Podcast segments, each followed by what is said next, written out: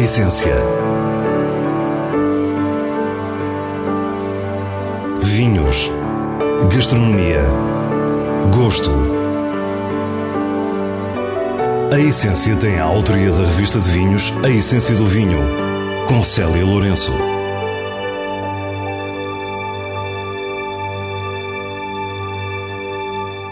Boa noite. No último programa do ano, vamos viajar pelo universo do espumante Bairrada, conhecer 130 anos de história e 30 anos de certificação, falar com produtores, perceber a importância que o conhecimento sempre teve na região e deixar as nossas sugestões para uma passagem de ano com o glamour deste vinho único. Fique para o que é realmente essencial. O que define um bairradino? Que gente é esta que produz e bebe espumante todos os dias? Foi com estas perguntas que começámos uma viagem incrível de bicicleta, já que a Bairrada é também a terra das bicicletas. E uma bicicleta muito especial, em bambu, da Bamboo Bicycles na Coreia, sustentável e pioneira no uso deste material no nosso país. E é o presidente da Comissão Vitivinícola da Bairrada que lança o desafio. Aqui a bicicleta é fundamental, porque nós também na Bairrada temos uma história associada à bicicleta. É fundamental que possamos também nós contribuir para essa sustentabilidade. Nós temos espumante na Bairrada há cerca de 130 anos. Uh, temos espumante certificado Bairrada há cerca de 30 anos e, portanto, temos aqui muito para descobrir. Acho que o deve fazer por etapas. Pedro Soares entregou-nos quatro missões. A primeira delas revelou-se fascinante: ir atrás da história do espumante Bairrada. Vamos recuar um bocadinho. E na segunda metade do século XIX houve várias experiências em Portugal, várias tentativas de fazer um produto que imitasse o champanhe. É? A referência mais antiga que eu conheço, eh, com algum significado na produção de espumante em Portugal, é do professor Freire Lapa aí nos anos 70, dá conta de um espumante que bebeu no Douro, da Casa Forrester, eh, que lhe pareceu tão bom como os melhores champanhes. António Dias Cardoso é engenheiro agrónomo, enólogo e investigador e foi diretor da Estação Vitivinícola da Bairrada entre 1985 e 1990. É com ele que descobrimos esta história com 130 anos. O engenheiro Dávila Silva, porque é ele, na verdade, que está na gênese do espumante na Bairrada, o engenheiro Dávila Silva, quando vem da régua para a Nadia, ele vem do, do Douro já com algum conhecimento dos vinhos efervescentes, e em 1890 inicia os trabalhos eh, experimentais na estação, na, na, Escola Prática de Viticultura e Pomologia e, digamos, cria as condições para que haja uma iniciativa comercial. A primeira empresa comercial, Associação Vinícola da Bairrada, que mais tarde viria a dar origem às Caves Monte Crasto, foi criada em 1893 por Justino Sampaio Alegre sempre se procurou aprender com os melhores. De Champagne importou-se conhecimento e tecnologia, havendo mesmo técnicos franceses a trabalhar nas caves. Ora, muito bem, a partir dos anos 20, 1920, começa então uma outra fase em que vários empreendedores se interessam pela produção de espumante e lançam empresas. E a primeira que aparece, de facto, nessa linha da frente é aqui, são aqui as Caves São João, que são fundadas em 1920, realmente. Seguiram-se muitas outras e sempre se continuou com a cultura de champanhe, ao mesmo tempo que a estação vitivinícola, antiga escola de viticultura e pomologia, continuava a contribuir para toda esta história, como nos explica o diretor José Carvalheira. Um estudo das castas, por um lado, mais adequadas à elaboração dos comandos, mas também no afinamento do processo produtivo um, e na caracterização um, eh, dos terrenos mais adaptados uh, à, à, criação das uvas que originam os comandos. É já nas décadas de 1980 e 90 que se verifica uma autêntica revolução silenciosa. Pequenos produtores, descendentes de viticultores fornecedores das grandes caves, produzem os seus próprios espumantes. Uma região faz-se das duas coisas. Faz-se das empresas podendo copiar um bocadinho daquilo que existe em França, do negociant e do vigneron. E eles têm que coabitar, e só assim é que uma região cresce. Tudo o que eu puder acrescentar um pequeno produtor, um vitivinicultor engarrafador para a região, é fundamental para o sucesso de todos. Depois de Mário Sérgio da Quinta das Bajeiras, falámos com o incontornável Luís Pato, figura de referência da região. O meu primeiro espumante foi, foi um espumante feito para o meu pai é, em 1981, portanto há 40 anos. Uh, depois integrei uh, uh, a Câmara de Provedores quando foi demarcada a região dos espumantes da Bairrada em 1991. Chegamos assim ao reconhecimento da denominação de origem bairrada para os seus espumantes, indispensável para a garantia de qualidade e para a garantia da origem das uvas. A nossa próxima missão é precisamente a descoberta dessa origem, o terroir desta região. É José Carvalheira que nos fala das condições naturais que originam estes vinhos. A proximidade com o mar uh, permite que, que, tenhamos verões uh, um pouquinho menos quentes e de, e de picos de temperatura uh, menos importantes. Depois, uh, as questões dos solos. Nós temos um mosaico importante, uma grande diversidade de solos na nossa região, que vão do franco-arenoso até ao argilo-calcário, com uma percentagem importantíssima de calcário. Delimitada a sul pelo Rio Mondego, a norte pelo Rio Voga, a nascente pelo Oceano Atlântico e a poente pelas serras do Bussaco e do Caramulo, a Bairrada é uma região muito plana de baixa altitude, com a particularidade de ficar numa espécie de concha exposta ao mar.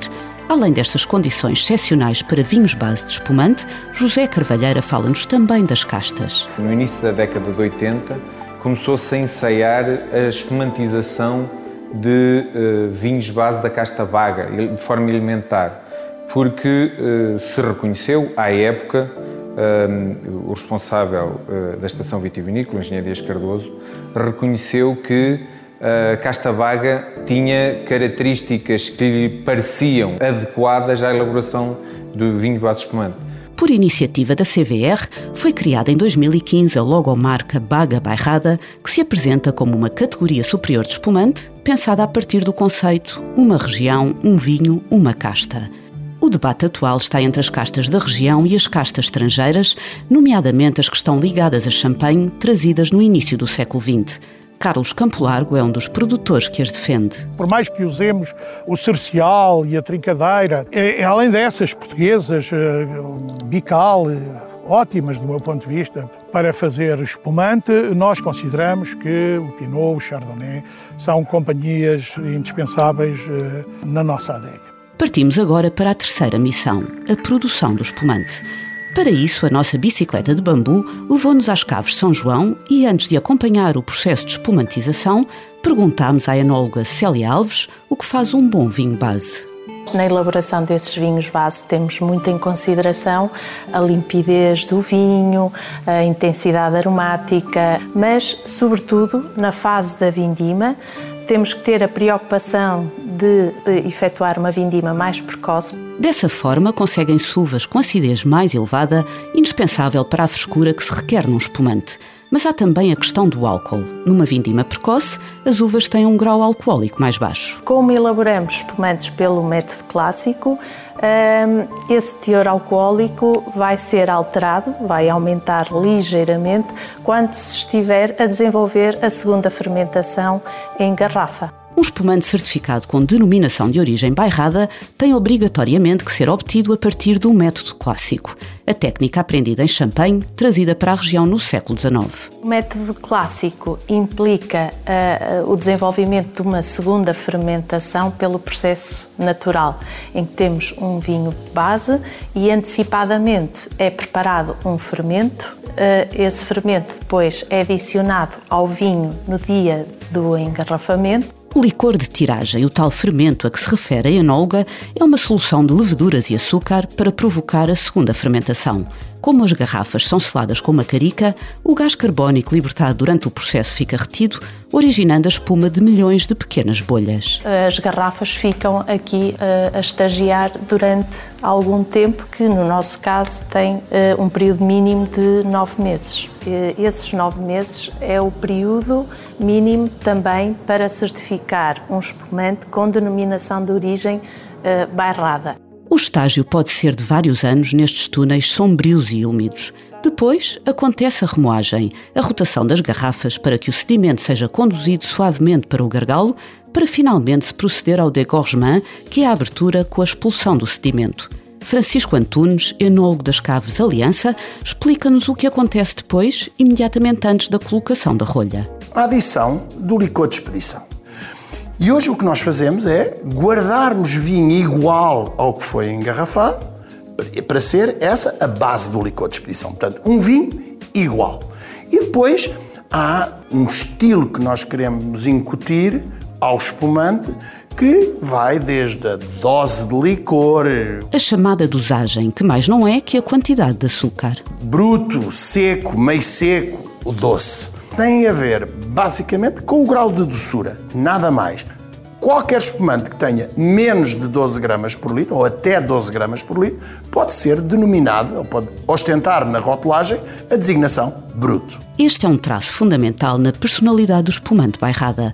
Por aqui, sempre se produziu e consumiu espumante bruto, ao contrário do que acontecia noutras regiões. Por isso, sempre se bebeu espumante à refeição. Para os bons apreciadores de espumante, o espumante tem que ser bruto. E a bairrada afirmou-se desde cedo na, verdadeira essência do espumante, que é não mascarar, não mascarar o vinho com, com, com, com açúcar, tornando meio seco ou, ou doce, enfim. E, portanto, conseguir fazer espumantes brutos de alta qualidade só uma região com potencial e com qualidade tem a bairrada e, portanto, é esse estilo de vinhos com que a bairrada se tem vindo a afirmar em Portugal e no mundo. Frederico Falcão, presidente da Vini Portugal, dá-nos aqui o mote para a nossa última missão: os mercados. A Bairrada é a maior região produtora de espumante em Portugal, responsável por mais de 50% do espumante que entra no mercado português. E as exportações têm uma forte tendência crescente nos últimos anos. Estivemos com Osvaldo Amado, enólogo da adega de Cantanhede, a única adega cooperativa a laborar na região o mercado norte-americano, o mercado de, do norte da Europa, o mercado do leste, o mercado africano.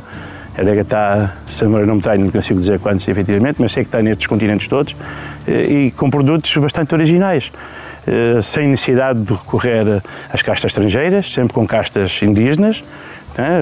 tudo a passar pela Baga, pela Maria Gomes, pelo Orinto, pela Toriga Nacional, pela Baga e mais Baga, e sempre Baga, com a nossa viagem a chegar ao fim, o presidente da Comissão Vitivinícola da Bairrada, Pedro Soares, fala-nos do futuro. Aquilo que temos vindo a defender, eh, junto da tutela, e temos tido ajudas nessa defesa, é realmente a criação de um, de um centro especializado todas as mudanças devem ser alicerçadas em conhecimento. Despedimos-nos com a alegria de saber que a estação vitivinícola vai continuar a integrar a história deste vinho único, nascido na Bairrada e impossível recriar noutra região. A estação vitivinícola não é apenas um local eh, onde se fizeram os primeiros espumantes da Bairrada e alguns dos primeiros espumantes do país. A estação vitivinícola é também a face viva de uma narrativa que nos é muito querida e que se pode comprovar ao visitar essa mesma estação. Foi determinante para os espumantes em Portugal e queremos que volte a ter esse protagonismo. A essência e agora o diretor da revista de vinhos, Nuno Pires, fala-nos das suas sugestões para a última noite do ano. Espumantes Bairrada, com os selos altamente recomendado e boa compra da revista. Nossa soleira desde 2001 Extra Bruto é produzido por Filipe Pato e William Wouters. Trata-se de um espumante extraordinário, com um lote de castas indígenas, sobretudo Baga e Bical. Conseguido a partir de uma soleira iniciada na primeira vindima de Filipa, em 2001. Superior, com textura etérea e aromas assombrosos, é um vinho altamente recomendado. Legado do Areias Bruto 2018 é produzido por Ramiro Areias e é um baga bairrada com tudo o que se exige a um verdadeiro Blanc de Noir. Estrutura, cremosidade e a incrível versatilidade numa refeição. Muito fresco e elegante, tem o selo boa compra da revista de vinhos. Na despedida, queremos ainda dizer-lhe que nas redes sociais da Revista de Vinhos e da Comissão Vitivinícola Regional da Bairrada pode continuar esta viagem pela história do espumante numa série documental em quatro episódios. Para a semana, à mesma hora, teremos mais vinhos e muitas histórias contadas por quem os faz. Feliz Ano Novo!